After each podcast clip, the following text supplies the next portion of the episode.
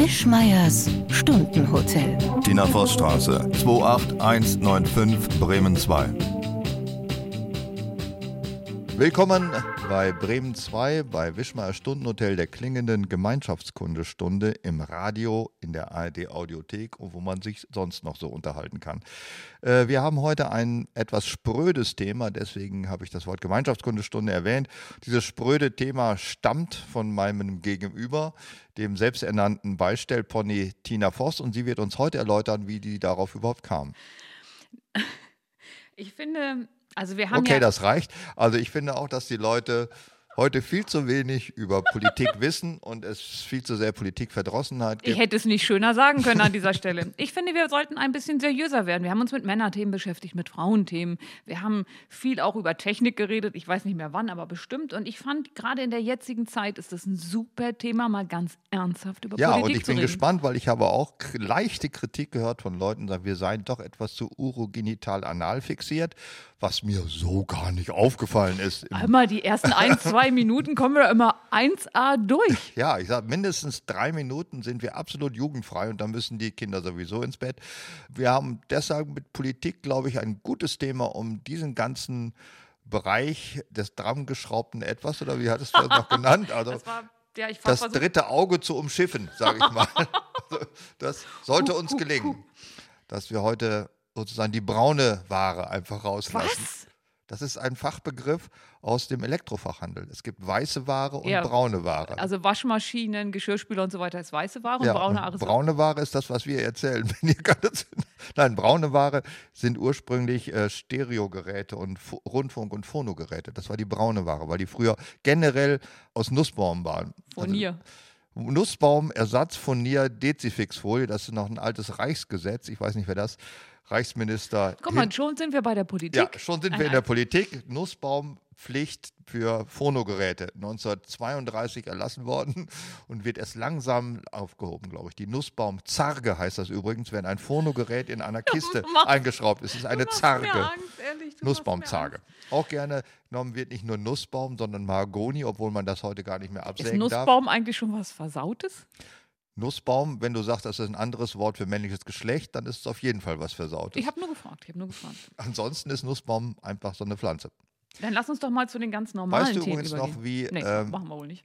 die Ulme als Holz heißt? Scheiße, das hast du mir mal gesagt. Ja, genau. Und so wird mit Wissen hier umgegangen in dieser Sendung. Holladrio oder sowas. Holladrio. Rüster heißt das. So. Holladrio. Wie kann man auf sowas kommen? Ulme als Holz heißt Holladrio. ich hätte Okay. hatte ein längeres Wort im Kopf. Hat nicht, Längeres wie Wort. Es? Rüster? Desoxynivolochrinsäure oder wie heißt Rüst- Bitte, Rüster. Rüster ist R-Ü-S-T-A? Oder R-Y-S-T-H-E-R? in, in Deutschland enden kaum Wörter auf einem Vokal. Das Also- ist Italienisch. Wenn Vokal hinten ist Italienisch, wenn ER hinten ist meist Deutsch. Also ich kann Ulmer auf Italienisch aussprechen. Ulme auf Italienisch ist Rüster. So, sag mir doch mal was zum Kuchen. Ach so, der Kuchen, ja, der war Was ist heute. denn jetzt? Ach so, das ist doch, das ist ein zentraler Bestandteil meines Lebens, dir immer zum Podcast einen Kuchen fertig zu machen. Immer einen anderen. Wie arm kann ein Lebensentwurf sein? äh, der Kuchen heute Du war aber äh, war von der Sorte, äh, ich habe ein Rezept gefunden und selber keine Idee gehabt. Also er schmeckte gut. Das ist eine Frechheit. War ein Orangenkuchen. Ja, Waren also- da richtige Orangen drin oder Orang Orangengeschmack aus äh, Tüte? Was denkst du denn? Weiß ich nicht, keine Ahnung, ich kann das nicht unterscheiden. Glaubst du, dass ich die orangen Zesten, die obendrauf sich im Zuckerguss befanden, selbst geformt habe? Ach, das waren Orangenfetzen. Ja. Ich dachte, ich glaube, Dinger heißen Zesten, nicht Fetzen. Fetzen. Fetzen geht auch. Habe ich nicht erkannt, dass das Orangenfetzen Ja, ich waren. weiß, du hast gefragt, ob ich Kürbis oder Rübe gemacht habe. Aber es war tatsächlich ein Orangenkuchen, ein ähm, wunderschönes Rezept, wo ich gesagt habe, ich mache mal, ich substituiere mal nichts. Die mediterrane Rübe. Wobei wir mal von einem Hörer ein total liebes Rezept bekommen haben, damit ich ja mehr veganen Kuchen backen kann. Und der hat mir nämlich erklärt, wie ein Leinsamenei gemacht wird. Ein Leinsamenei? Ja, Was zum Teufel ist das? wenn, also das Ei nimmt man ja in Hauptsache wegen der Bindeeigenschaften. Und dann gibt es ein Leinsamenei, das wirst du in Wasser einweichen und dann kannst du damit Kuchen machen. Und es hat ähnliche Eigenschaften wie ein Hühnerei, nur ist vegan. Was ist jetzt ein Leinsamenei? Was ist denn die dazugehörige Henne, die so eine Scheiße legt? Oder wo kommt das her? Ähm, das ist wenig mit Henne, viel mit Leinsamen. Also wird einfach Leinsamen, gestoßener Leinsamen in Wasser eingeweicht. Und dann wird der so glibberig und hat ähnliche Eigenschaften wie das Ei. Und hat auch was Bindendes das darf und was sich Aufwärmendes. bestimmt nicht Leinsamenei nennen. Das ist bestimmt verboten. Das ist ja, Leinsamen-Eiersatz. ja höchstens. Ja, also in, off- wahrscheinlich, wenn man das in offiziellen Gesetzesblättern drin hat, darf man das so nicht nennen, aber in Rezepten heißt das immer So ein Leinsamen. veganer Schmodder einfach so. Ja, das heißt in Rezepten. Ja. Aber ähm, kann ich kurz zusammenfassen? Er hat dir geschmeckt. ja, hat mir geschmeckt. War alles in Ordnung. Das konnte ja auch keiner ahnen. So, pass auf, dann kommt folgendes. Ich hatte ja eine Anfrage ähm, über Twitter, dass wir mal die Impfstände vorlesen. Nun ist es ja so, ähm, das ist eine tagesaktuelle Zahl, die jeden Tag mehr wird und in einer solchen Dynamik, dass wir dem gar nicht mehr hinterherkommen würden. Und von daher haben wir jetzt so knapp 30 Prozent oder sogar schon drüber der Menschen geimpft, was eine großartige Sache ist für die Erstimpfung. Aber ich kann nicht lassen von meiner kleinbürgerlichen Herkunft aus dem Harz, auch wenn du es nie auf der Karte gefunden hast. Und ich würde euch gern was zu den Talsperrenständen sagen. Und zwar Oder, Füllungsgrad 73, Söse 68 Prozent, Ecker auch 68 Prozent, die Oker leider nur bei 47, die von mir geliebte Granetalsperre 84 Prozent und die innerste 49 Prozent. Das Großartige daran, du bist noch wach und jetzt kommt eine schwierige Zahl, wir haben lange darüber diskutiert und zwar das arithmetische Mittel aller Talsperrenfüllstände sind 66 Prozent, was sich nicht so dramatisch verändert hat in den Monaten vorher, mal 67, mal 66. Aber das arithmetische Mittel von Talsperrenstände, habe ich gelernt, ist eigentlich eine, sagen wir mal, eine schwierige Maßgabe, weil sie sagt nichts aus. Richtig?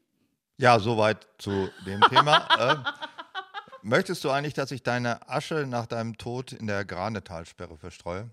Also wenn, wenn wir uns für eine Talsperre entscheiden, dann die Granetalsperre, weil sie so schön voll ist, dass sie die Asche überall hinkommt. Also alles, was du dann trinkst und isst, ist von mir durchseucht.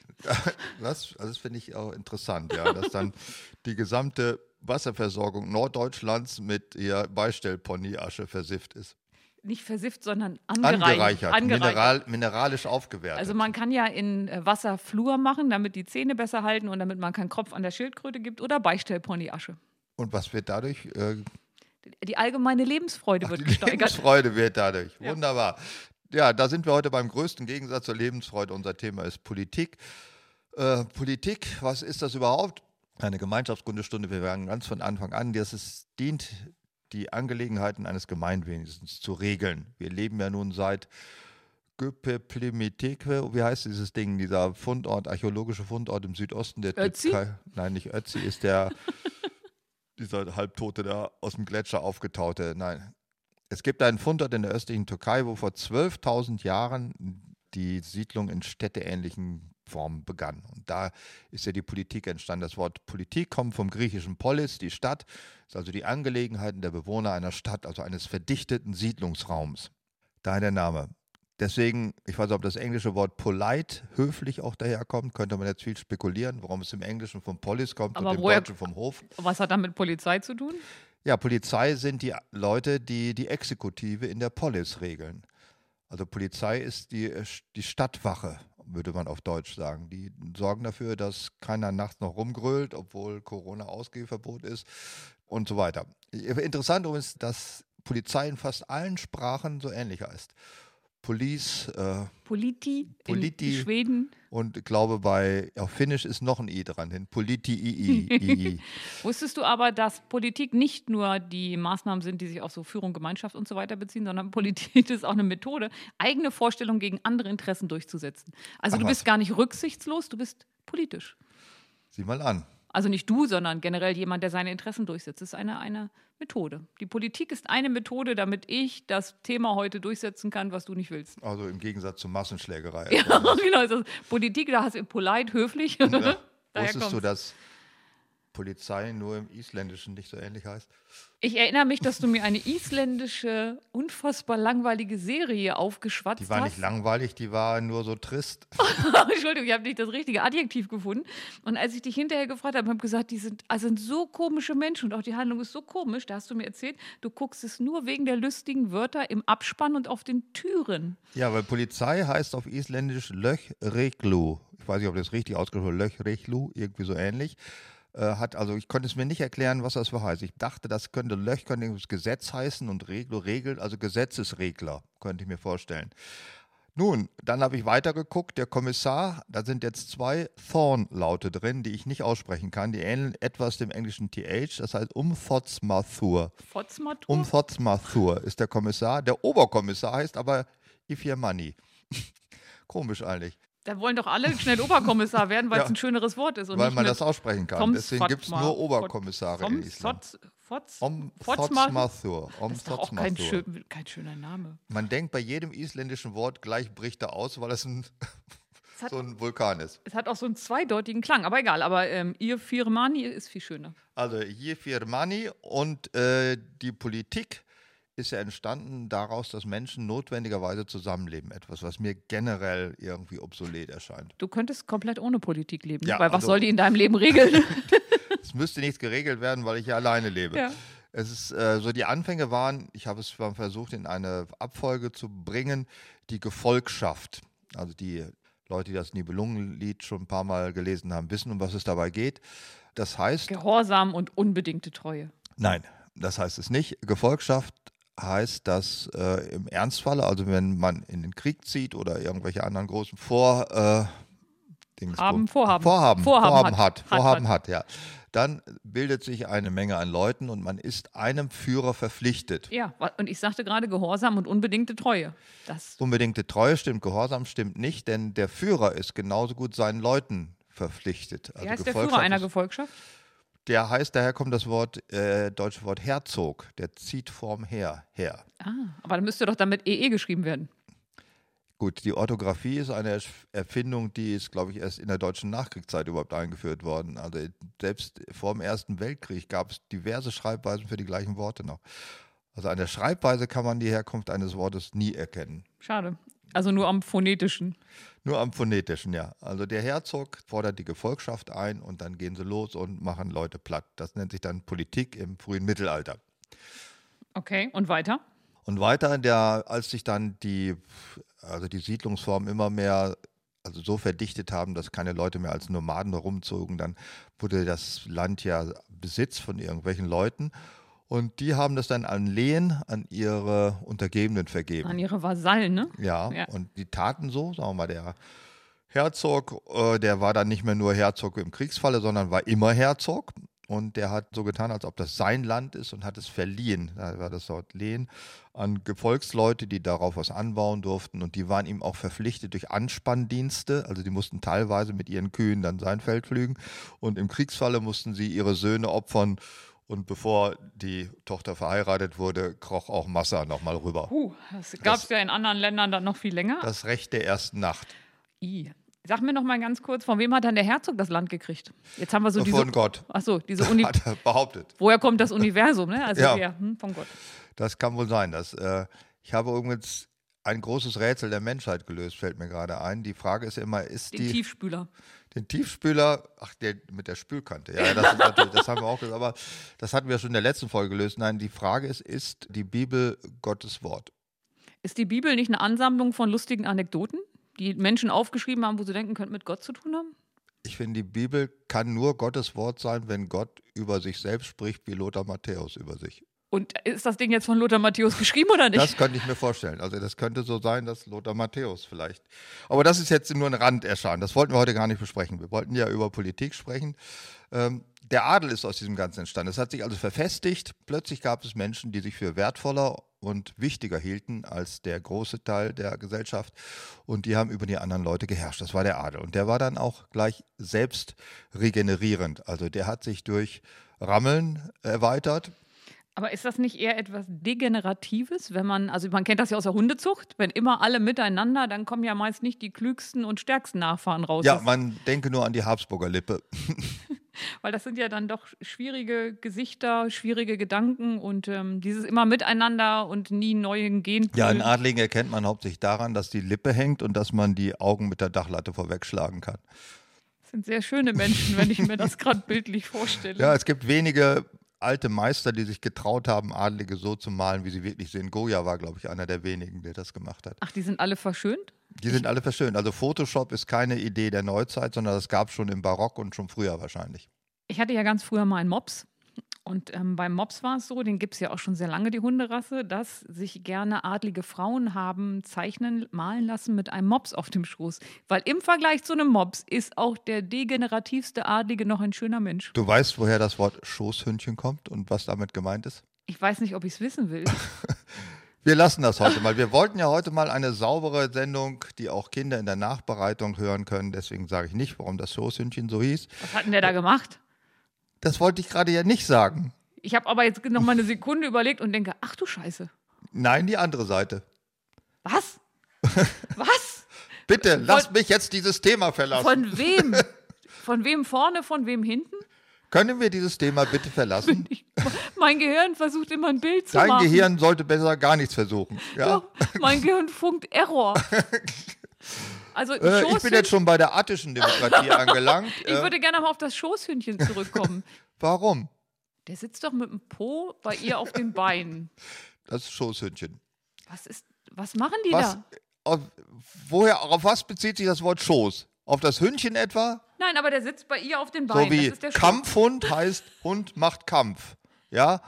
Und äh? Hütehund macht Hund macht Hüte. Und du denkst, Schoßhund macht Schoß. Nein, nein. Scho- Der Schoß bezieht sich nicht auf den Hund in diesem Fall, sondern ist ein Objekt des Hundes, nicht dem Subjekt zuträglich. Oh, und jetzt? Sag mal, muss ich hier eine ganze Sendung labern, bis du beraffst, was dieser verfluchte Köter an der Frau macht? So, ähm, die attische Demokratie. Die attische da träume ich Demokratie. heute Nacht von. Meine Fresse. Die attische Demokratie gilt ja als die Urmutter unserer demokratischen Vorstellung. Viele beziehen sich ja heute noch darauf, dass die Griechen haben die Demokratie erfunden. Hatten die Schoßhunde? die hatten was mit Jungs. Ah, ah weiter. mach weiter, mach weiter. So durcheinander. Ja, äh, also es ist immer so, entweder gilt Griechenland als die große Mutter der Demokratie oder England, je nachdem. Also die England haben den Parlamentarismus erfunden im 13. Jahrhundert, soweit ich weiß. Und die äh, Griechen ja schon weit, glaube ich, 700 vor Christus schon, Sokrates. Aber in der attischen Demokratie waren meines Wissens die Frauen noch ausgeschlossen. Die Frauen, die waren bis vor 20 Jahren noch ausgeschlossen. Nee, nur in, der, nur in der Schweiz. Die Frauen waren selbstverständlich ausgeschlossen, auch die. Kannst du dieses Selbstverständnis, die, Frauen waren damals leider noch nicht ihrem rechtmäßigen Platz zugewiesen? Wir können viel über Frauenwahlrecht reden. Definitiv war es so, dass im alten Athen waren nicht nur, nur die Männer, sondern auch längst nicht alle Männer. Also die Heloten, Sklaven und sonstigen Leibeigenen, Die waren auch ausgeschlossen. die waren auch ausgesorgt. Das war also eine sehr enge Gruppe von Menschen, die was zu sagen hatte. Heute würde man sagen, alte weiße Männer unter sich. Nee, heute würde man sagen, guck mal an, deshalb hat es funktioniert. also wenn jeder Blödmann irgendwas dazwischen quasselt, dann funktioniert es halt nur noch so mittel. Ne? War das so ein dezenter Hinweis an mich? Nein, Okay, ich frag nur. das ist einfach so. Also Ich meine, warst du schon mal auf dem Elternsprechtag, auf einer Gemeindesitzung, da wo Leute immer zwischenreden? Nee, aber ich kenne ähm, den Hashtag Sex und Elternabend. Ja, bitte, dann weißt du, warum die aschtische Demokratie darauf verzichtet, dass jeder daran teilnehmen konnte. Äh, in Rom hat sich das fortgesetzt. Die römische Konsuln waren ja auch nur eine Gruppe von Leuten, die was zu sagen hatten. Die waren, Zwei. schon, waren auch schon mal auf Zeit gewählt. Ja, aber nur zwei. Eine, ein ziviler und ein militärischer. Ja, und danach hat der Cäsar dem ein Ende gemacht und die Kaiserzeit fing an. Im Mittelalter waren fast alle europäischen Staaten, oder da gab es, glaube ich, nur einen Kaiser. Ne? Der andere, der gesegnet war, war der Zar. Aber der Kaiser war zuständig für eigentlich die gesamte Christenheit als große. War das nicht der Papst? Der Papst ist ja der Stellvertreter Gottes Christi auf, auf Erden. Erden. Und der hat sozusagen eine Exekutive. Er ist die Legislative Mhm. und die Exekutive ist der Kaiser. Der wurde vom Papst aber nur noch bestätigt. Also gewählt haben ihn die Kurfürsten. Das waren im Deutschen Reich, glaube ich, sechs oder acht verschiedene. Die Kurfürstenehre war auch nicht immer in den gleichen Regionen. Äh, Aber die hatten angesiedelt. richtig was zu sagen. Richtig. So eine Art Ministerpräsident, oder? Ja, die hatten sogar mehr zu sagen als Ministerpräsidenten. Die konnten letztendlich den Kaiser bestimmen. Der wurde dann ja so ausgewählt, welches Geschlecht dran war. Also die Habsburger, die Staufer, die Welfen, wer auch immer. Das wurde irgendwie ausgekungelt. Deswegen hat es auch funktioniert. Das alte Kaiserreich hat ja tausend Jahre bestanden, also es muss irgendwie geklappt haben. Sag mal, wenn der Papst der Stellvertreter von Christi auf Erden ist und Christi der Sohn Gottes, ist er dann der Stellvertreter vom Sohn und vom Vater oder habe ich was komplett falsch verstanden? Ich kam immer nicht so ganz mit dieser Erbfolge klar. Das ist, können wir jetzt nicht klären, da müssen wir eine eigene Sendung über Religionen machen, weil Das ist ja ganz schwierig. Also dann mache ich immer meine beiden Lieblingsreligionen. Ich habe drei. Du hast drei Lieblingsreligionen? Ja, die Agnostiker, die Atheisten und so ein bisschen die Buddhisten. Du darfst den Rest Islam, Katholiken So, das zu Kaiser und Papst. und Juden darfst du auch. Die drei sind deine dann. Schön. Äh, Kaiser, der hat sich seine Selbstverständlichkeit oder seine, warum er sich erdreistete, Kaiser und Herrscher über alle zu sein, das war Gott gegeben. Und daraus ist dann ja auch die erbliche Königs- und Kaiserwürde daraus entstanden. Also der, automatisch wurde der Sohn, manchmal sogar auch die Tochter, um auf dein Frauenthema wieder zu kommen. Ja, wenn gar nichts mehr da war, haben sie die Tochter. Das war, das, nee, so war es nicht. Also zum Beispiel ist die Personalunion zwischen Hannover und England ja daraus zerbrochen, weil in der hannoverschen Erbfolge war die Frau nicht erlaubt. Aber es gab halt nichts Richtiges an Mann, ja, und die Engländer hat dann Queen Victoria den Thron bestiegen, weil da war es möglich, dass eine Die Frau du das auch macht. ganz ordentlich gemacht. Lange auf jeden Fall. also dagegen ist Merkel nix. Ne? Also die hat fünf, über 50 Jahre. Hast du eigentlich The. Crown geguckt? Ja, Also als ähm, damals ähm, Prinz Philipp gestorben ist, da war es ja tatsächlich so, da denkst du, du hast den gekannt. Ich war immer ein bisschen irritiert, dass die Fotos etwas anders waren als die Sachen, die in der Serie waren. Aber ich kann mich erinnern, dass das ja auch für die Briten ein großes Problem war, weil alle jetzt dachten, sie kennen die Queen und sie kennen die ganzen Probleme, weil alle die Sendung für bare Münze genommen haben. Ja, ich weiß, das Schlimme war ja, dass zum- beim Tod von Prinz Philipp wurden ja, um an seine Zeit zu erinnern, wurden Teile aus The Crown als Beispiel, äh, Filmschnitte, Ausschnitte Ja, man gezeigt. hatte ja sonst nicht immer die. naja, man hatte schon was. Man kann auch Prinz Philipp als Schwarz-Weiß-Aufnahme aus den 50er Jahren zeigen, aber das fanden sie zu popelig, also haben sie die Farbversion aus der Fernsehserie genommen. Das fand das Königshaus bestimmt super. Ja, gesagt, ja. das finde ich auch super. ja, aber es, das Volk wird damit erreicht. Man muss ja, ja, natürlich, klar. Wenn ich was über die indigenen Völker Nordamerikas wissen will, gucke ich hier Schuh von Winnetou? Manitou. Also, Ja, das ist ja ganz toll, wie die Okay. Fiktion schlägt die Realität. Ich möchte mal so sagen, wie kommen denn eigentlich diese Leute zustande, ne? also die uns regieren? Also früher war es einfach, der König war da, sein missratener Sohn mit den Glubschaugen und der Hängelippe, der hat dann den Laden übernommen und mit etwas Pech an die Wand gefahren. Man kann ja mit Königen Glück haben, man kann auch Pech haben. Äh, aber irgendjemand muss halt zu sagen haben. Also in ganz in archaischen Gesellschaften, also germanischen Gesellschaften, war das Ting, das war eine Versammlung von Stammesältesten, die beschlossen haben, was so anliegt. Das kann man heute nicht mehr machen, weil zu viel zu tun ist. soll ich dir mal eine unfassbare Erkenntnis mitteilen, die ich über Ting hatte? Du hast eine unfassbare Erkenntnis gehabt. Ja, also ich Morgens geht die Sonne auf. Das, also das habe ich auch mal wieder bemerkt. Aber tatsächlich, also in Gittle gab es einmal im Jahr, also Gittle, der Harzteil, wo ich herkomme, gab es einmal im Klein Jahr. Mösenfeld auf Deutsch. Klein Mösenfeld, wegen Ja, der Spalte, ne? Du hast das ja. Also in Gittelde gab es einmal im Jahr zu Pfingsten die sogenannte Tinkplatzfete. Und dann hatte ich natürlich mir im Leben niemals Gedanken darüber gemacht, wo kommt denn das Wort her? Der Tinkplatz war halt der Tinkplatz. Also so wie du Dietmar heißt und ich auch nicht überlege, was könnte da der historische Bezug sein. Und als wir darüber sprachen und du gesagt hast, ja, dass der Ting ja ein Riesenthema ist, denke ich, Ting, Tinkplatzfete. Und ich habe im hohen Alter jetzt die Erkenntnis gehabt, dass ich quasi Teil einer Ratsversammlung war. Und du hast einfach nur darum gesoffen, nehme ich an. Ja, und jetzt habe ich endlich verstanden, wie Politik funktioniert. Man Ja. hört Musik und trinkt Bier. Ja, siehst du, so einfach ist das. Die haben damals allerdings auf diesen Plätzen, die gab es ja überall, Tinkplätze, meistens stand eine Linde in der Mitte und dann haben sie da gesessen und haben irgendwas beratschlagt. Das ist eine sehr archaische Form der Entscheidungsfindung, ist hier relativ mal vor 1500 Jahren, würde ich sagen, ausgestorben. Es hat nochmal ein Aufleben gegeben davon, die Loya Jirga. Das kam eine Zeit lang in allen verdammten Nachrichtensendungen, man wusste gar nicht, um was es ging. Das war die Zeit, in der man noch glaubte, in Afghanistan einen Frieden zu erzeugen. Und dann haben die Stammesältesten, also die ganzen Irren, die da rumwohnen, äh, haben Vielleicht sich sind da auch ein paar nette und kluge Nein. Menschen dabei. Und die, äh, die Warlords waren das dann, ja. Die haben sich, ja, das verstehe ich. die haben sich getroffen und haben über die Zukunft Afghanistans geredet, Das gelabert. hat dann aber nicht so funktioniert, ne? Das hat gar nicht funktioniert. Okay. Also es war auch ein größtmöglicher Gegensatz zu Demokratie, aber das dachten die ja, das klappt da sowieso nicht, also machen wir mal die alte afghanische Sitte, hat aber auch nicht funktioniert. Aber es ist ja auch tatsächlich so, wenn du, ähm, nehmen wir mal an, du hast ein Stück Land in Afghanistan oder wo ja, auch das immer. kann ich mir gut vorstellen. Dann gehst du doch in so eine Ratsversammlung und vertrittst ausschließlich deine Interessen. Wie ist So es für ist dich es. am besten? Und wenn sich, sagen wir mal, 50 Leute treffen, haben ja im Zweifel oder im schlimmsten Fall 50 gegensätzliche Interessen. Genauso war es. Okay, das kann ja nicht funktionieren. Warum haben die nicht mich gefragt? Wären wir zum Tinkplatz gegangen, hätten Bier getrunken, es wäre so einfach gewesen. Ja, Bier trinken war in Afghanistan ganz schwierig. Ah, ja. Tee, Entschuldigung, also, Tee. Äh, in Preußen gab es das Dreiklassenwahlrecht oder Zensuswahlrecht genannt. Also da durften zwar alle irgendwie wählen, aber die Stimme wurde anders gewichtet. Das war auch eine schöne Idee. Ist das wieder was an die Frauen durften ja sowieso nicht. Deswegen. Ja, doch auch immer mit diesen Frauen, ey. Ist doch vollkommen egal. Ja, da sind wir noch gar nicht. Das kommt Na, ja erst später. Immer Frauen. Okay, wie wurden die Stimmen gewichtet der Wer wählenden am meisten Männer? Geld hatte, hatte am meisten Stimmgewicht oder Grundbesitz, Vermögen. Also je nachdem, Letztendlich wurde es daran festgemacht, ob man Steuerzahler war oder nicht. Also wer Steuerzahler war, musste die auf irgendetwas entrichten. Das war sein Vermögen, sein Grundbesitz oder sein Einkommen. Und danach wurde seine Stimme gewichtet. Also wenn 600 Sklaven wählen gehen, null Stimmen. Ja. Oder eine Stimme, wenn ein äh, Grundbesitzer wählt, 1000 Stimmen. An sich ein sehr einleuchtendes Prinzip. Die, Aber nicht die, so gerecht. In Amerika gibt es das immer noch, in den USA. Die Wahlmänner.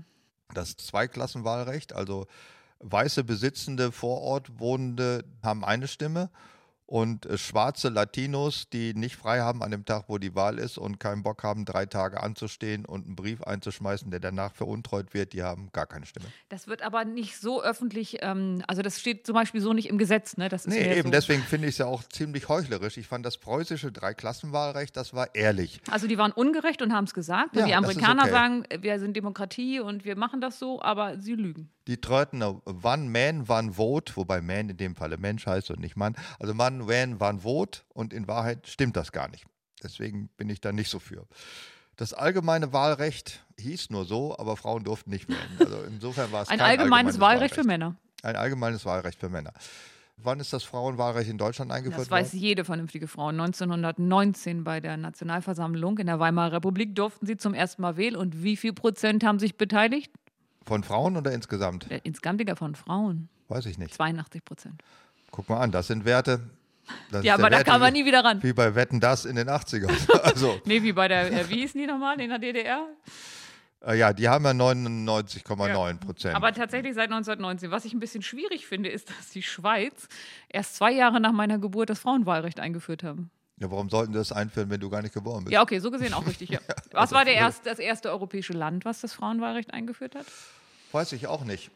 Kroatien? Dein, deine Lieblingsleute mit komischen Buchstaben. Komische Buchstaben? 4K hintereinander zum Beispiel. Finnen? Ja. Die haben das Frauenwahlrecht ja, eingeführt? 1906.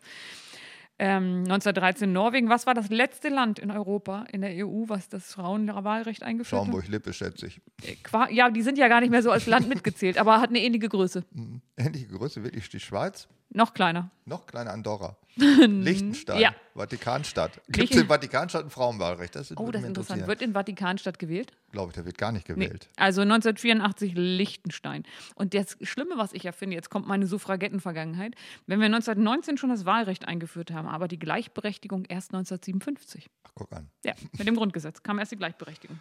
Aber naja, das Frauenwahlrecht ist ein sehr gutes Beispiel dafür, dass das Wahlrecht eigentlich eine relativ äh, bin ja, gespannt, was jetzt kommt. Ich habe doch diesen Blick. Das Wahlrecht ist also eher ein Nebenkriegsschauplatz, würde ich sagen, für das Funktionieren einer Demokratie.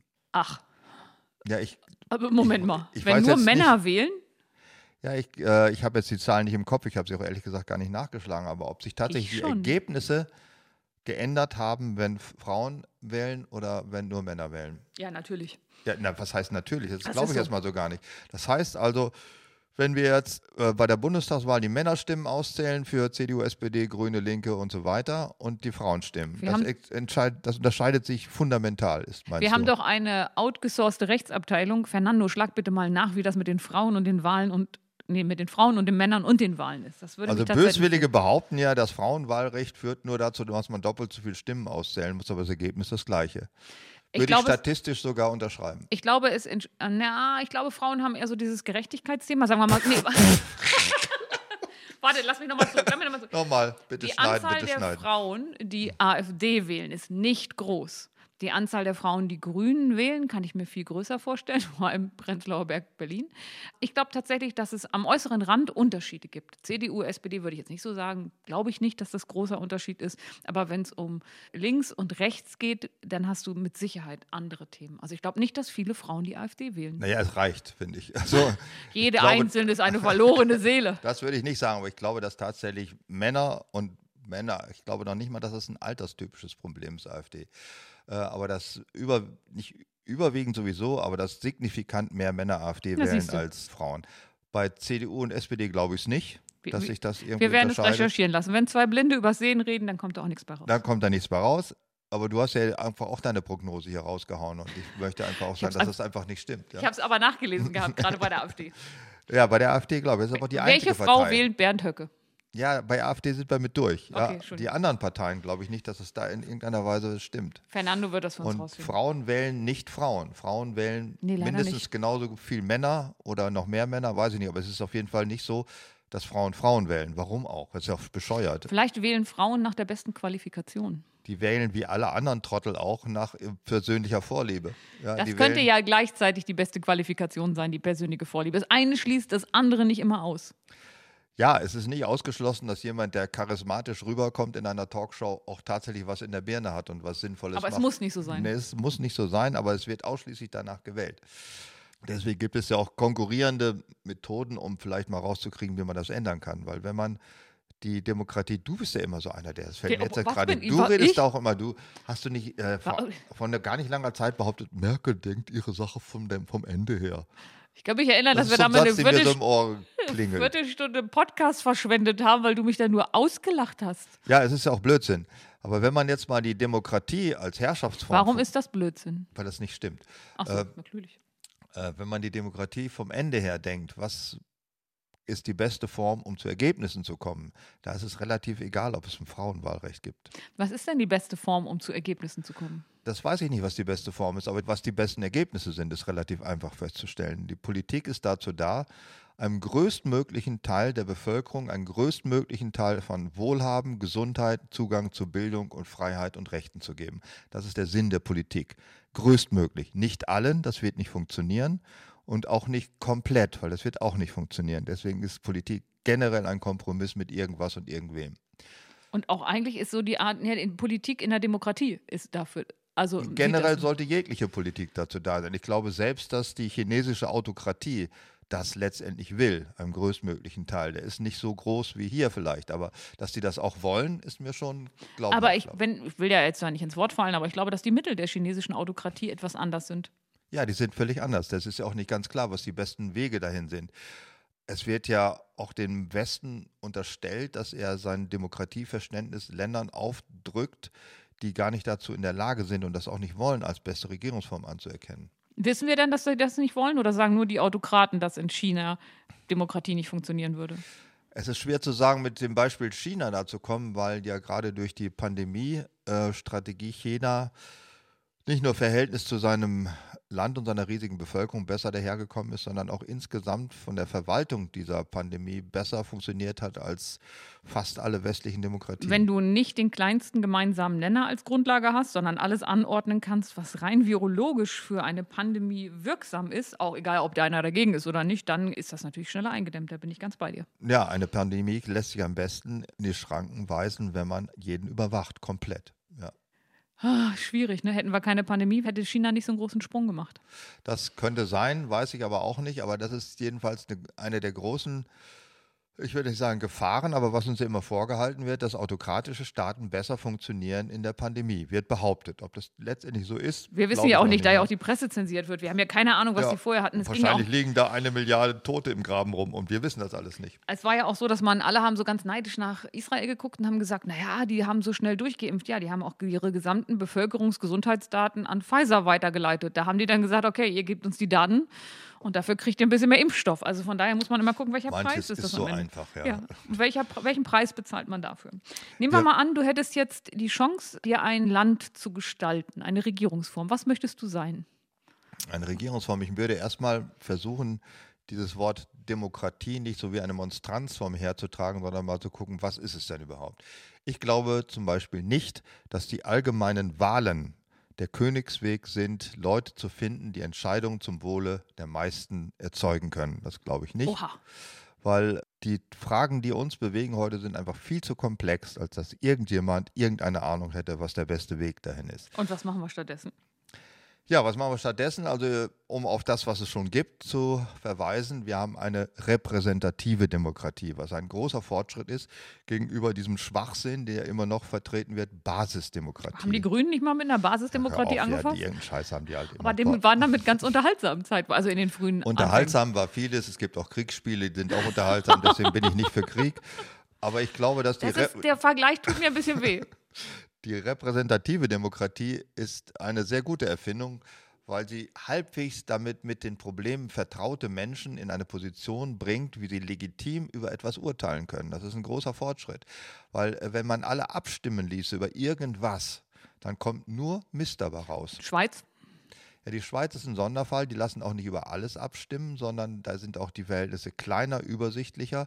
Äh, es ist was eben Unterschied, ob du 83 Millionen über etwas abstimmen lässt. Mein schlimmstes Beispiel ist immer in der von mir abonnierten Regionalzeitung gibt es die Rubrik Frage des Tages. Da werden Leute befragt, über was sie denken, wenn sie nicht nachdenken. Also wenn man denen fragen würde, sind sie für oder gegen die Schwerkraft, dann werden sicherlich auch 20, 30 Prozent gegen Schwerkraft und wollen die abschaffen.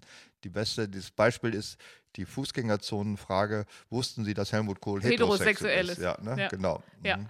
Aber da sind die Fragen, ich finde die auch oft so ein bisschen tendenziös gestellt. Also du hast dann drei Antwortmöglichkeiten, wovon ich sagen würde, das ist doch alles Unsinn. Aber für einen musst du dich ja dann entscheiden. Ja, das ist auch schon, also diese Multiple Choice ist auch sicherlich eine der größten Verblödungsideen, die so aufgekommen sind in den letzten Zeiten. Aber du kannst ja auch zu Fragen, die wirklich Zukunft für beweisend sind. Du kannst die Leute nicht sinnvollerweise befragen. Stell jetzt mal die Frage, sind sie für die Wiedereinführung der Atomkraft oder dagegen? Da wirst du auch unter Wissenschaftlern und Politikern unterschiedliche Meinungen finden und die werden sagen, ja, für die Erreichung der Klimaziele 2030 können wir gar nicht anders als die Atomkraft wieder einführen. Die anderen sagen, aber es ist gefährlich, siehe Fukushima, siehe Tschernobyl und siehe so weiter. Siehe Atommüllendlager. Siehe alles Mögliche. Also da gibt es keine eindeutige Meinung zu. Aber bei diesen Befragungen wird immer eine Eindeutigkeit vor, wird verlangt. Damit sagen. sind wir doch schon in der Komplexität wieder angekommen. Es gibt da keine einfache Antwort, weil es zu allem Pro und Contra gibt. Und oftmals hält es sich vielleicht am Ende die Waage, je nachdem, ob du bei den Grünen bist oder bei der CDU. Ja, da sind wir bei dem Problem, aber das Wesentliche der repräsentativen Demokratie ist, dass Leute sich da schon mal ein bisschen mit befasst haben. Ne? Dass die, äh, Dieses hämische Grinnen ja? in meine Richtung. Und nicht jeder Honk davon, dass das letztendlich ist Demokratie, das Volk von Entscheidungen fernzuhalten, die sie sowieso nicht verstehen. Aber wie kann es dann sein, dass in bestimmten Demokratien auf einmal Komiker an die Macht kommen? Oder auch wir haben ja die Piraten oder die Satirepartei. Die Demokratie ist die einzige Regierungsform, die sich selbst legal abschaffen kann. In der Demokratie ist nicht nur Hitler an die Macht gekommen, sondern auch Erdogan und Trump. Das ist eben kein Problem, in der Demokratie Mehrheiten von Idioten zu finden. Das ist der größte Nachteil der Demokratie. Nun sagst du, ja, aber was ist mit der Autokratie? Ja, die ist ja keine Alternative dazu, weil in der Autokratie äh, bleibt er einfach an der Macht. Da kommt nicht immer ein neuer Idiot an die Macht, sondern der alte bleibt immer. Ist nicht die Türkei von einer Demokratie zu einer Autokratie gewandelt? Oder gilt das noch offiziell als Demokratie? Ja, die Wegen Dem Gewaltenteilung und so. Ja, die Demokratie, äh, Türkei ist ein gutes Beispiel dafür. Die, der ist ja demokratisch gewählt, der Erdogan. Ne? Das ist ja genauso wie Hitler. Es ist eben das Problem der Demokratie. Sie kann sich selbst abwählen deswegen gibt es ja auch, ähm, du hast mich ja gefragt, welche Regierungsform würdest genau. du wählen? Genau, wo möchtest du, du hast jetzt hier eine grüne Wiese und du darfst dir das jetzt alles. Ja, ich will eine repräsentative Demokratie. Also so wie wir nicht, sie jetzt haben? Ja, also noch eher mehr und keine basisdemokratischen Entscheidungen, die führen nur zu Chaos und Wahnsinn. Haben wir ja auch nicht, ne? Haben wir nicht. Das gibt es ab und zu mal. Also, jüngstes Beispiel ist, es gibt eine, ein Volksbegehren in Berlin um äh, die Firma Deutsche Wohnen ja. zu enteignen. Ach ja, genau. Gut, das ist ein ganzes Lügenunternehmen, weil es ist keine Enteignung, die gibt es ja nach dem Grundgesetz in dem Maße nicht, in dem Sinne, dass man jemanden ohne Gegenwert das Zeug wegnimmt, was die suggerieren, dass es wäre. Das will ich jetzt gar nicht darauf eingehen, warum das alles Schwachsinn ist, aber da warte ich jetzt ja noch auf die Ergebnisse, aber es sieht so aus, als ob zumindest das Volksbegehren zugelassen wird. So viele Stimmen werden sie wohl kriegen. In Hamburg gab es mal eine äh, Bürgerinitiative, auch ein Volksbegehren, die über, glaube ich, ging über die äh, Erweiterung der Schule, der Grundschule auf sechs Jahre. Da haben sich nur wohlhabende Eltern beteiligt, weil die über den Internetzugang führten. Ach stimmt, das ist noch gar nicht so lange her. Ja, aber doch schon so lange, als noch nicht alle Internet hatten. Also Na, aber es kommt her. mir noch ganz bekannt vor. Oder Sie haben es in jüngster Zeit mal wieder als Beispiel herangeführt. Das kann sein. Also ja. basisdemokratische Entscheidungen würde ich möglichst gering halten, wenn es irgendwie geht, vielleicht auf kommunaler Ebene, also repräsentative Demokratie. Und das Wichtigste eigentlich ist, dass Demokratie funktioniert nur in einem Rechtsstaat. Das heißt, du hast die Grundrechte natürlich. Und du hast Gesetze, an die du dich auch als Staatenlenker halten musst. So ist es. Und wenn du es nicht tust, dann wirst kommen halt. verknackt. Und Ja. alle die Politikverdrossenheit, das ist ja auch so eine Modehaltung, die es hier gibt, die sich immer wieder entzündet. Jüngst erst an diesen drei oder waren es noch mehr Abgeordnete, hauptsächlich der CDU oder nur der CDU, die durch den Maskendeal Hunderttausende gescheffelt haben an Korruption. Also korrupte Abgeordnete. Sagen wir mal so, wenn die nochmal vor der gleichen Entscheidung stehen würden, von damals das schnelle Geld, weil wir haben ja sieben Todsünden in uns Menschen und eine davon ist Gier und wir geben ihr öfter mal nach. Gib mir eine scharfe Kinderschokolade und dann weißt du, dass meine Vernunft gegen Gier manchmal verliert. Und wenn du die heute nochmal vor die Entscheidung stellen würdest, mit all dem, was auf sie zukommt, mit allen Folgen, ich glaube nicht, dass nur eine auch nur eine Maske verkaufen würde. Nee, das glaube ich auch nicht. Ich fand es auch nicht schlimm. Ich finde das kein Skandal. Also, das ist Warum innerhalb, nicht? weil unter 750 Abgeordnete, wie viel haben wir im Parlament, drei Korrupte sind, finde ich ein erträgliches Ergebnis. Es gibt Parlamente, Hm. gesehen, ja. ich würde sagen, in ganz Afrika sind 100 Prozent der Parlamentarier korrupt. Deswegen sollen wir uns freuen, erstens, dass es nur drei sind. Dass sie Zweitens, aufgeflogen dass sind? sie aufgeflogen sind. Drittens, dass sie mehr oder weniger verknackt werden. Wahrscheinlich nicht so, wie wir uns das wünschen würden, aber sie werden immerhin bestraft. Aber die öffentliche Hinrichtung ist, in, finde ich, an vielen Stellen schon so schlimm, dass eine Bewährungsstrafe oder irgendwas Ja, anderes die, ich weiß nicht, die fallen immer noch irgendwie auf die Füße, fürchte ich mal so. Aber gut, immerhin funktioniert das. Also das finde ich jetzt kein etwas, was Politikverdrossenheit rechtfertigen würde, Nein, dass das so ich, ist. bin, Da ne? bin ich, aber wer hätte das gedacht, da bin ich mit dir einer Meinung. Ja, siehst du mal. Ja. Also es kommt alles raus und kommt ans Licht. Auch dass Olaf Scholz bei Wirecard mitgemischt hat, ist ans Licht gekommen und dass er die, welche Bank war es nochmal in Die Hamburg? Warburg die Bank. Warburg Bank. äh, Er kann sich an nichts erinnern. Ich habe mir diesen äh, den Untersuchungsausschuss habe ich mir hinterher angehört, was sie so gesagt haben, und er kann sich daran nicht erinnern, dass er mit dem geredet hat. ich finde, jemand, der so ein kurzes Gedächtnis Sollte hatte, nicht sollte nicht Kanzler- Kanzler werden. Ja, ja. Kandidat, Kanzlerkandidat der SPD sollte auf jeden Fall werden. Das ist ja einer der ungeliebtesten Posten, die man, die Höchststrafe, die man überhaupt Das hat doch aber dann generell auch nichts mit dem Kanzler hinterher Nein, zu tun. Ne? das, ist das doch- Schöne. Kanzlerkandidat SPD hat mit Kanzler gar nichts zu tun, Das hat ist nur so- eine gewisse Namensähnlichkeit. Das ist so wie Grünkohlkönigin. Ne? ja, Ja. ja. genauso wie Grünkohl. Das trifft es ungefähr so. Wobei Grünkohlkönig natürlich mehr Macht hat als Ja, der also- der SPD. Das ist ja klar. Also ein von mir favorisiertes Werk, ich habe es mal mitgebracht, ich kann es dir gerne leihen, ist, weil ich den Namen fällt, David van Rijbroek. Das ist ein Belgier, der hat ein Buch geschrieben gegen Wahlen. Und dieses Prinzip, das er vorschlägt, ist in Belgien auch schon realisiert worden als Probeweise. Er schlägt vor, dass die Menschen nicht wählen sollen, irgendwelche Repräsentanten, sondern dass durch Losverfahren eine Gruppe ausgelost wird. Glaube, Aber haben die sich vorher wenigstens zur Wahl gestellt, äh, zur, zur Losung? Ich muss es erst erklären, so, Entschuldigung. sonst kann ich Ja, ich- dazu nichts sagen. Also durch Losverfahren werden meinetwegen 100 Leute ausgewählt, Mhm. aus allen möglichen Schichten, also statistisch relevant, vielseitig in der Bevölkerung. Und die entscheiden darüber, was in der zugehörigen Gemeinschaft passiert. Ich glaube, es ist in dem deutschen Teil von Belgien ist es ausprobiert worden. Man hat 100 Leute Darf ich ausgewählt. eine Frage stellen? Ja, Durften die vorher sagen, dass sie mitmachen oder hast du von 100, wo 40 sagen, Nee, die durften nicht sagen, dass sie mitmachen. Es haben, glaube ich, sogar alle dann zugesagt, als sie das, weil sie wurden ja mit Entscheidungsmacht betraut. Die haben dann ich, irgendeine Zahl X, also sagen wir mal 100 Tage Zeit. Mhm. Die werden noch bezahlt dafür für diese 100 Tage, werden beurlaubt, dann treffen sie sich mit denen. Das muss man sich vorstellen wie eine riesige Geschworenengruppe. Ja. Und die haben Zugang zu allen Wissenschaftlern, zu Experten, die können die einladen, sie können Anhörungen, sie können Akteneinsicht und dann entscheiden die zum Beispiel darüber, wollen wir äh, die Grundrente in Belgien gibt einführen. es da einen Chef oder machen die das dann wiederum diese 100 basisdemokratisch? Nee, was heißt basisdemokratisch? Das ist ja keine Basis, ist ja ein ausgewählter Kreis an Entscheidern, die dann auch durch je nach Schwere der Entscheidung sind eine Mehrheit, also eine absolute Mehrheit, eine relative Mehrheit, zwei Drittel mehr, das können sie dann. Aber es gibt kein. Vetorecht, keinen, der sagt, pass mal auf. Nein, das Okay. funktioniert ja in Europa schon nicht, wo 27 Länder, sind es nur noch 26, Ja. ein Vetorecht alles zunichte machen kann. Ja, Das okay. funktioniert nicht. Also es gibt ja bestimmte Sachen, die funktionieren in Wahlen und vielleicht ist auch nur eine einfache Mehrheit.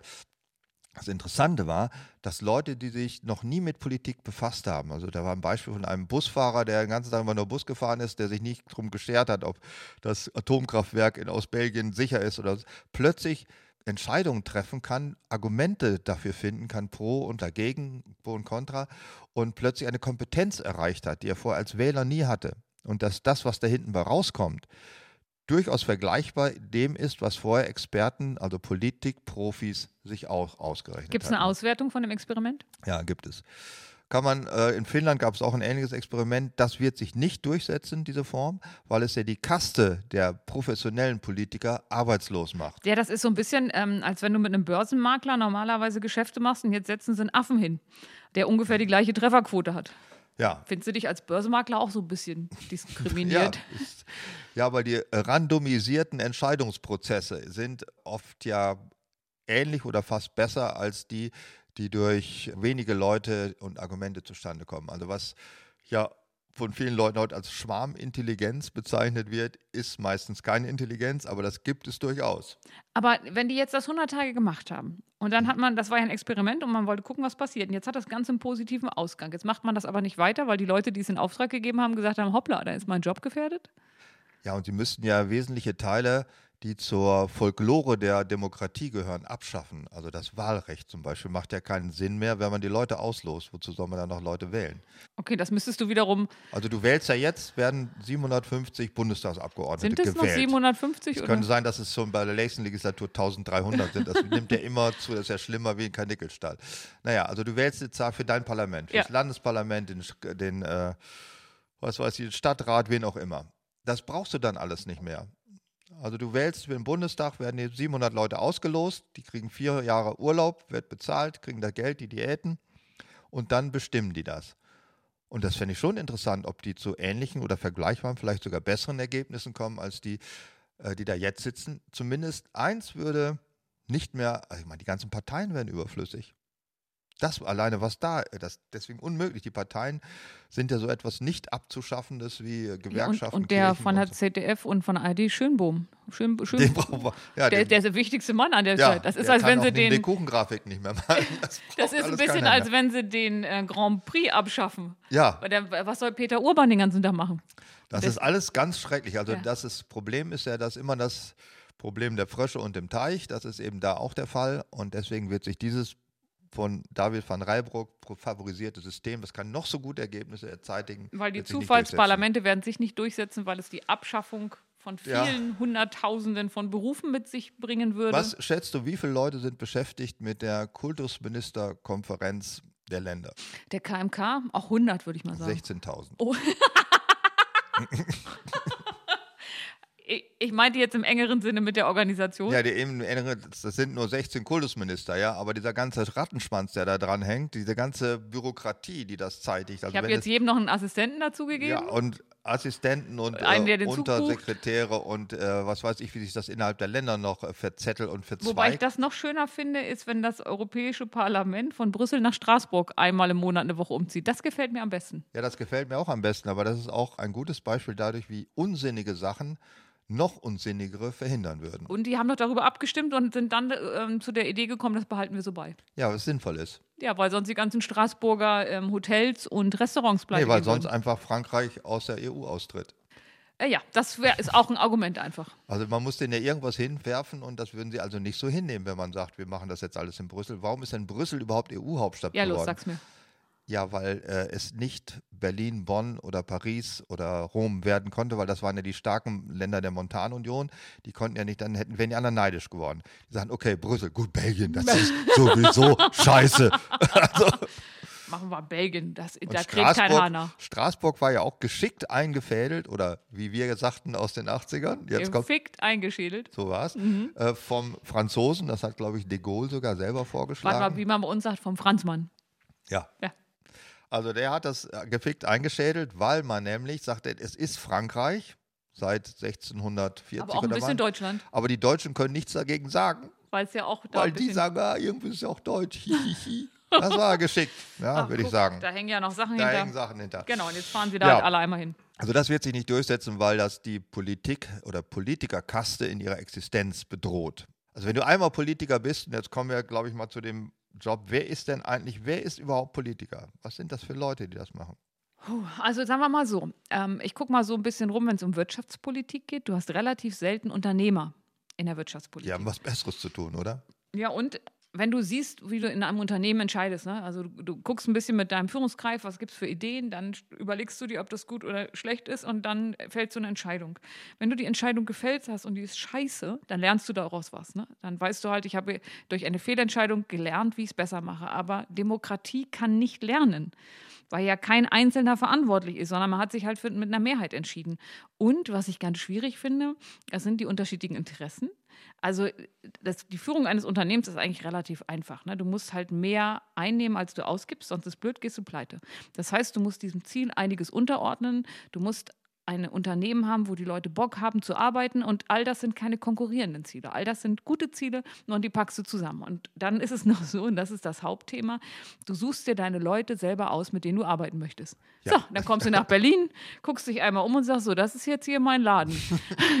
und kannst du nicht so selber zusammenstellen. Und deswegen ist diese Art, schnell zu entscheiden, daraus zu lernen, das gibt es halt in der Politik nicht. Der kleinste gemeinsame Nenner. Es gab einige schon, die aus der Wirtschaft in die Politik gewandert sind. Die Namen habe ich schon wieder vergessen. Die werden dann immer von der FDP als Wirtschaftsminister ins Schattenkabinett geholt oder so. Weißt du noch einen? Ähm, ja, Jobst, Jobst. Ja, ja, ja, ja. Jobst hieß der, oh, das weiß ich nicht mehr weiter. Stallmann, Steinmann, Sta Sta also ja, ja, die sind aber, aber alle ganz schnell wieder weggelaufen. Die sind alle sehr schnell wieder weggefahren. Oder der Rürup zum Beispiel, gut, er war kein Wirtschaftler, aber kam aus der Wissenschaft. Diese Leute. Die, der hat jetzt ein gemeinsames Unternehmen mit Carsten Maschmeyer, also von daher. Das hat er wieder was gebracht, ja. Also wer einmal im wirklichen Leben Fuß gefasst hat, der kriegt einen Anfall, wenn er diesen Laden betritt. Äh, das muss nicht unbedingt gegen die Politik sprechen, weil sie ist natürlich wesentlich komplexer als ein Wirtschaftsunternehmen. Definitiv. Deswegen sage ich, du hast dir die Leute selber ausgesucht, ja. du hast dir deinen Firmenzweck selber ausgesucht und dann machst du halt dein Ding. Und das geht da nicht so. Nee, da musst du dich erstens, deswegen könnte ich kein Politiker sein, eines der großen Probleme ist, du musst dich um die Belange der anderen Menschen sorgen. das stimmt, das steht, glaube ich, in der Jobbeschreibung drin, ne? Ja, du musst dich drum um Sachen kümmern, die dir am Arsch vorbeigehen. Ja, was ich tatsächlich schwierig finde, egal wie gut du bist, du musst halt eine breite Anerkennung in der Partei haben. Du musst halt deine Seilschaften haben, die dich tragen, wenn mal was blöd ist. Und ich weiß gar nicht, wer es gesagt hat. Wenn du in der Politik einen Freund haben willst, schaff dir einen Hund an. Und das finde ich eine ganz traurige Aussage. Ja, Feind, also Loyalität. Erzfeind, Parteifreund, hat Josef Strauß gesagt. Ja, das ist schwierig. Du musst Seilschaften binden, du musst auch Gefallen schuldig sein oder jemanden, äh, der dir gefallen Du musst möglichst ist. viele Menschen erpressen können ja, dich richtig. möglichst wenig Menschen erpressen können. Und dann musst du richtige Druckmittel haben, damit sie dir im Falle einer, einer Entscheidung äh, die Stimme geben. Also da fand ich ja dann House of Cards und all diese Serien, die sich ja genau darum drehten, extrem spannend. Und bei House of Cards habe ich dir mal gesagt, nach der vierten Staffel, ich kann das so schwer nur gucken. Und so lange habe ich gebraucht, um mich daran zu gewöhnen, weil einfach niemand freundlich ist. Alle haben ihre Interessen mhm. im Sinn, alle versuchen irgendwen irgendwo auszuboten. Und ich finde, das ist so menschlich gesehen ein schwieriger Job. Ganz schwierig, ja. Ich glaube auch, dass man als sensibler Mensch da nicht zu suchen hat in diesem Bereich. Aber wenn man das einfach mal so vorstellt, du würdest jetzt entscheiden, Politiker zu werden. Also du wolltest wirklich wollen. Du, wie würdest du das anstellen? Du musst ja erstmal, nee, weil ich glaube, ich würde das falsch anstellen, weil ich würde mir ein Sachthema suchen, was mich interessiert und, wo ich was sagen kann. Ich habe den Vorteil, ich bin eine Frau, damit habe ich schon mal 50 Prozent der Eintrittskarte, weil es gibt zu wenig Frauen in der Politik. Das würde ich nicht sagen, zu wenig, es gibt wenig. Ich es gibt, es gibt vielleicht zu wenig, die sich dann auch engagieren und die sagen, ich setze mich auch mal abends in so eine Sitzung mit rein. Ich halte es da mit dem geschassten Mitglied der Tokyoter Olympia. Ähm, ja, warte mal, der Alte, was hat er denn gesagt? Ähm, Wenn man den Anteil der Frauen erhöht, äh, dann wird mehr gequatscht oder sowas dann ganz Dann verlängert böse. sich die Sitzung um das Doppelte. Das würde ich genau andersrum sehen. Ich glaube, das stimmt auch nicht. Aber nein. ich fand es trotzdem einen guten Satz. Es war ein so guter Satz, wenn du sagst, eigentlich will ich den Job nicht mehr. Wie komme ich ja, da am besten ja, raus? So, dann war das, war, gut. das war ein gutes Kündigungsschreiben. Ja, das stimmt. Ähm, ich glaube, dass Frauen, oder ich will glauben, dass Frauen öfter an der Sache orientiert sind. Also diese. das ist ja wohl der Witz des Jahrhunderts. Ja, aber dieses. Die Sache überhaupt. Was ist die Sache überhaupt? Ja, ja. Wenn, wenn du über ein Thema redest, dann wollen alle etwas an diesem Thema verbessern und nicht sagen, also ich merke, also ich habe ja oft mit Wirtschaft, Politik und so weiter zu tun. Und wenn du dann jemanden hast, der eine Rede gehalten hat, dann melden sich immer Männer, die eine Frage stellen. Die Frage ist aber immer ein Co-Vortrag, wo drin ihre eigene Leistung, ihre eigene Stellung und was sie eigentlich da viel besser hätten erzählen können. Und dann kommt am Ende gar keine Frage. Also ich will jetzt nicht sagen, dass Männer so viel besser sind. Die sind auf andere anderer Art scheiße. Aber okay, darauf äh, dass Frauen Sachentscheidungen treffen, ist der Witz des Jahrtausends. Merkel hat drei Prinzipien, nachdem sie ihre Politik orientiert hat. Einmal von hinten denken? Nein, die erste ist, was haben die Meinungsumfragen gerade zu folgendem Thema gebracht, auf das ich mich stürzen könnte? Zweitens ist, gibt es noch einen, der versucht hat, dass ich damals Kanzlerkandidat werden wollte, statt äh, Nein, die sind alle weg. Habe ich die alle schon umgebracht? Ich muss noch mal meine SK-Liste durchgucken. Ach, da gibt es ja noch einen, der lebt noch. Äh, Röttgen, weg damit. ja, und die dritte Form ist, was kann ich machen, bevor die SPD dahinter kommt, dass sie es auch machen könnte. Also das alte Tierarztweisheit, sei bei der Kuh, bevor sie von selbst gesund wird, das ist Merkels Politik. Sei bei Die der drei Kuh, Sachen. warte mal, warte mal, sei bei der Kuh, bevor sie von selbst gesund wird. Ich kenne nur andere Tierarztweisheiten. Ja, Und zwar, wenn Gewalt nicht hilft, dann hilft nur mehr Gewalt. da, so funktioniert zum Beispiel der Mietendeckel in äh, Berlin, der jetzt auf Bundesebene vorgeschlagen wird, weil er Der funktioniert doch gar nicht. eben deswegen so. soll er jetzt auf Bundesebene gar nicht funktionieren. Ah. Also mehr vom Gleichen, dieses alte Paul Watzlawicksche Theorem des Wahnsinns. Aber wenn wir uns nochmal die Politik angucken, man kann ja Merkel nicht vorwerfen, dass sie wie viele andere Politiker dadurch kompromittiert werden, dass sie in den falschen Villen übernachten, dass sie sich Geschenke machen lassen, heute mal sechs Wochen auf der Luxusjacht, all diese Sachen nicht. Ja, aber das ist doch einfach scheinheilige Scheiße. Ich habe es zum Beispiel nie schlimm gefunden, dass Schröder in Brioni-Anzügen sich mit Zigarre und Rotwein fotografieren lässt. Der war auch unantastbar. Ja, ich kann auch, ich bin nicht unbedingt der Meinung Sarah Wagenknechts politisch gesehen, aber ich fand es nie schlimm, dass sie in schicken Designerklamotten rumläuft. Warum soll eine Linke in Sack und Asche rumlaufen? Also Das Angela Merkel hat ja auch gut geschnittene Sachen an. Die hat ein Sakko, das färbt sie nachts immer um, glaube ich. Mit Also- Textilfarbe.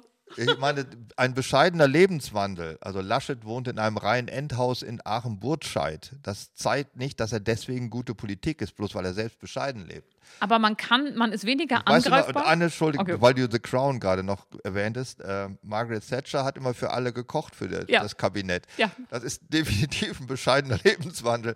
Aber das macht die Politik ja nicht in Aber irgendeiner es ist ein besser. Baustein, den ich durchaus sympathisch finde. Ja, als Person. Ich finde ganz viele Politiker tatsächlich persönlich sympathisch. Das heißt aber nicht, dass ich deren Politik deshalb besser finde. Oh, willst du mir ein paar Namen nennen? Ich finde zum Beispiel, dass Armin Laschet ist ein sympathischer Mensch.